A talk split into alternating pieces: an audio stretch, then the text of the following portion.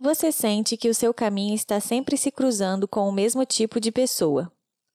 Todos os seus relacionamentos acabam sempre da mesma forma. Quando você percebe, parece que tudo saiu do controle e que a sua vida foi parar no mesmo lugar em que já esteve antes.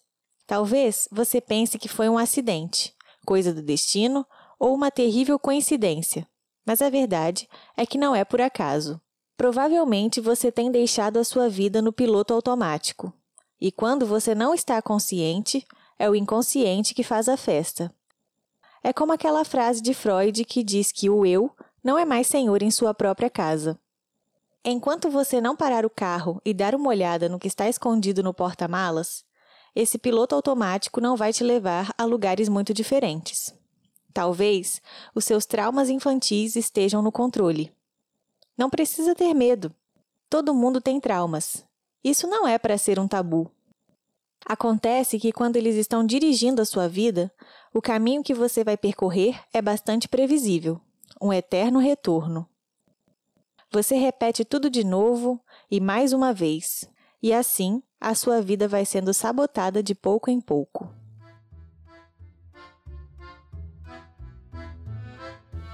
Oi, esse é o Imago Mundi, o podcast da revista Inspira. Somos os criadores do caderno da autossabotagem. Se esse assunto te interessa, dê uma olhada no link na descrição. Aqui, a gente vai trazer assuntos de desenvolvimento pessoal e autoconhecimento com base na psicanálise e ancorados nas técnicas da escrita terapêutica. Por falar nisso, já deixe papel e caneta por perto. Ao final de cada episódio, lançaremos uma sugestão de pergunta para você responder com consciência e sinceridade e para trazer luz nessa jornada, cujo objetivo é a riqueza de descobrir a si mesmo. Venha com a gente neste quinto episódio do podcast Mago Mundi. Hoje nós vamos abordar o tema da compulsão à repetição. Por que acontece sempre a mesma coisa em nossa vida? Por que acabamos nos comportando da mesma maneira, mesmo quando sabemos que o desfecho não vai ser legal? Fique com a gente, que você vai descobrir como se livrar desse eterno déjà vu. Estranho isso, né? Por que uma pessoa iria contra sua própria felicidade? Isso também intrigou Sigmund Freud, o inventor da psicanálise. Analisando veteranos da Primeira Guerra Mundial, Freud percebeu que em seus sonhos, esses homens revisitavam as mais terríveis experiências da guerra. Por muitas noites, eles reviviam de novo e de novo todo aquele perigo iminente da morte. Freud pensou e concluiu que não somos movidos apenas pelo prazer, mas que existe também uma pulsão que nos leva em direção à morte, nos fazendo repetir atos autodestrutivos. Às vezes em sonhos, outras vezes recriando a mesma narrativa traumática da infância com os atores que estiverem à disposição. Dessa forma, a tentativa de salvar o pai alcoólatra se torna o comportamento controlador com o marido. A pessoa se vinga da mãe dominadora, fugindo dos compromissos do trabalho, como se dissesse: ninguém vai mandar em mim. E abandona a família por supostamente qualquer motivo, só para sentir o que seu pai sentiu quando disse que ia comprar um cigarro e desapareceu. Ele quer encontrar uma justificativa. As situações variam de pessoa para pessoa. Cada um sente de uma forma particular e tenta reescrever a cena do seu ponto de vista inconsciente. Às vezes, você mente para si mesmo. Isso? Isso não foi nada. Como poderia ter me marcado tanto assim? Mas o inconsciente lembra, e enquanto você vestir a máscara e não reconhecer para si mesmo o que te magoou, ele vai continuar tentando te fazer relembrar. Só assim será possível acolher a dor, deixar o passado e se abrir para a vida. Freud explica. No livro Mal-Estar na Civilização, ele afirma que há pessoas que sempre repetem na vida, sem correção, as mesmas reações em detrimento próprio, ou que parecem perseguidas por um destino implacável, quando uma investigação mais precisa revela que elas mesmas prepararam para si, inconscientemente, esse destino. Mas por que arquitetamos esse destino tão ruim? Por que acabamos repetindo experiências dolorosas?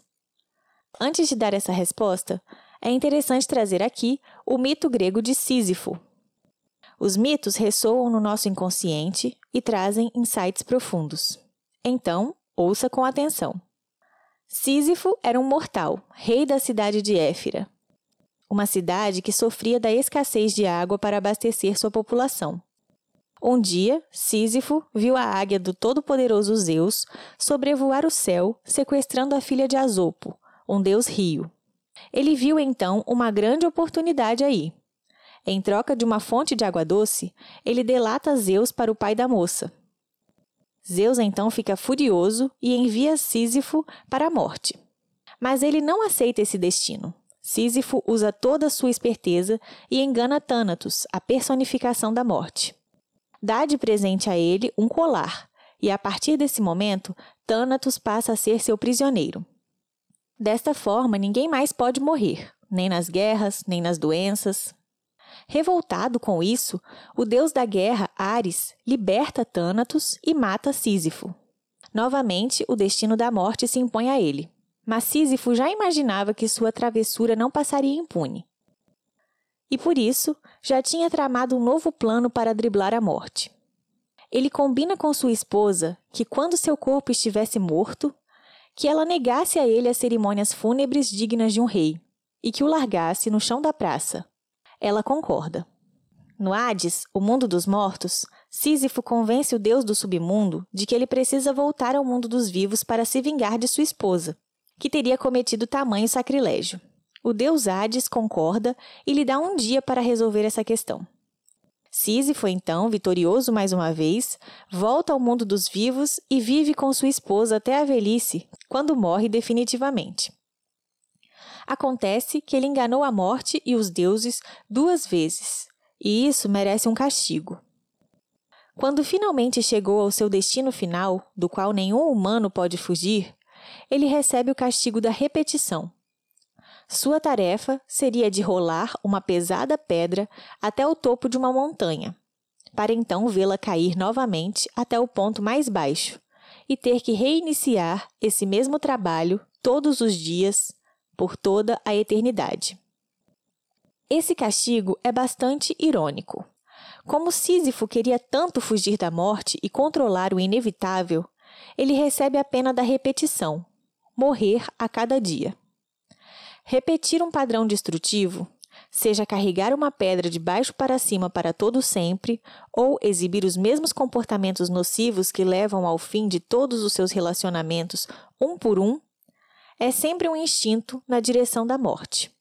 Pode ser morte física em casos mais severos, mas principalmente estamos falando aqui da morte de oportunidades, a morte de relações que poderiam ser benéficas e não chegaram a esse ponto, e a morte da capacidade de viver algo diferente, algo novo e até mesmo algo superior. É muito comum ver isso dentro da análise.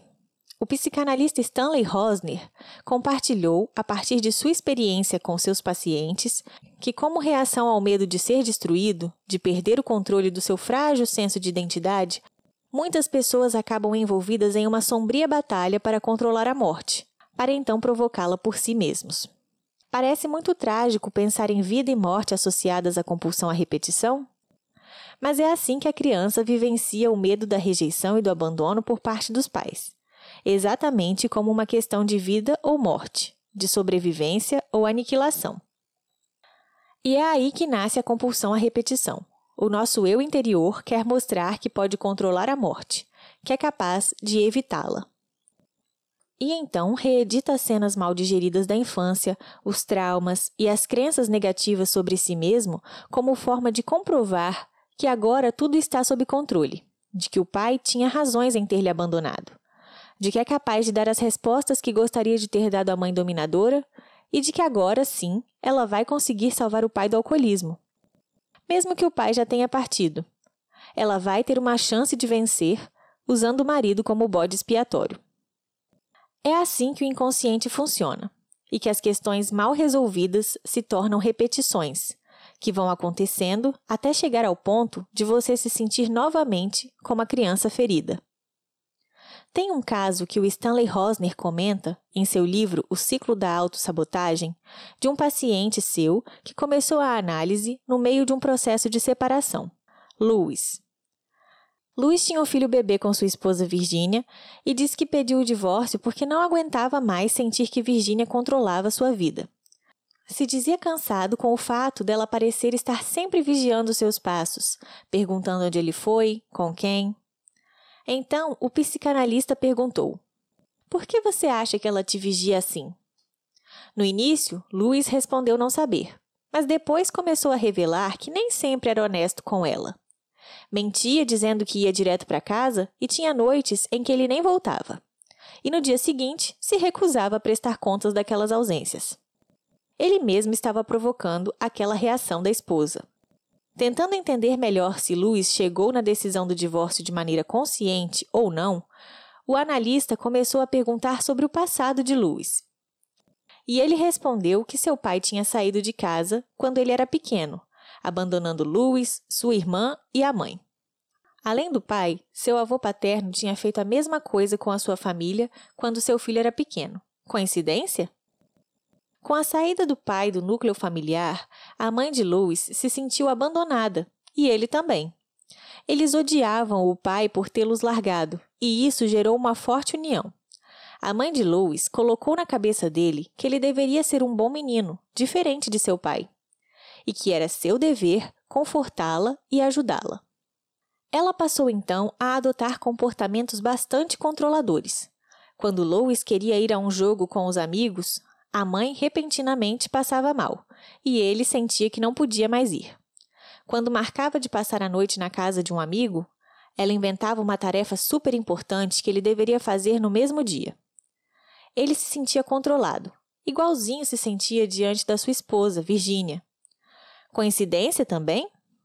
Louis estava claramente agindo por repetição. Seu pai abandonou a ele e a mãe e ele se sentia obrigado a fazer o mesmo.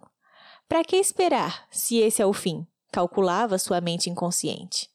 Ele também provocava em Virginia a atitude controladora, como que para dizer a ela tudo o que gostaria de ter respondido à sua mãe, quando ela o privava de sua própria liberdade. Mas revisitando seu passado, ele pôde entender que estava lidando com Virgínia e não com a sua mãe, e que não precisava testar sua liberdade de ir e vir, pois não tinha razões para repetir a vida de seu pai. E relembrando a dor de ser uma criança abandonada e magoada pelo pai, ele percebeu que não queria que seu filho passasse pelo mesmo. A análise de Lois seguiu de um reconhecimento a nível intelectual do que estava vivendo e da origem desse problema, passando para uma compreensão sentimental dos acontecimentos que possibilitou que ele pudesse sair do piloto automático, ressignificar as coisas e reconstruir sua vida com mais consciência. A primeira etapa de qualquer transformação é o autoconhecimento. Porque sem conhecimento do que acontece, você está condenado à repetição eterna de padrões autodestrutivos.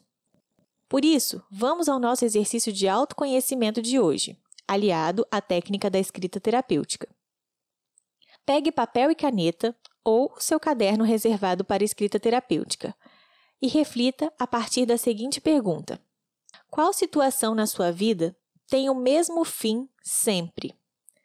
Pessoas diferentes, outro cenário, mas o sentimento que te causa e a sua atitude diante disso são sempre os mesmos.